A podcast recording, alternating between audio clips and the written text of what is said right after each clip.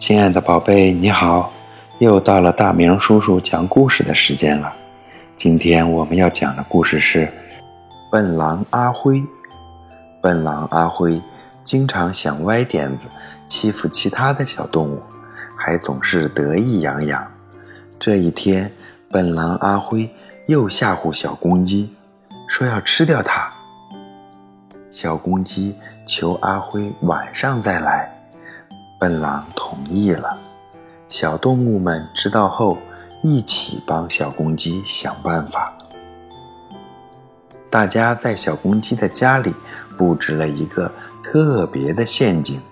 小狗说：“小公鸡，这下你就不用害怕了。”笨狼阿辉一走进小公鸡家，就掉进了陷阱里。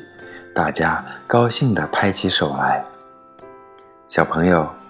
笨狼阿辉是一只什么样的狼呢？对了，阿辉是一只爱用歪点子欺负小动物的狼。你喜欢故事中的小公鸡吗？为什么呢？对了，我们都很喜欢故事中的小公鸡，因为它非常聪明。他让笨狼晚上再来，这样就可以请其他的小动物来帮忙想办法了。如果笨狼阿辉不同意小公鸡的请求，没有等到晚上再来，小公鸡可以想出什么办法呢？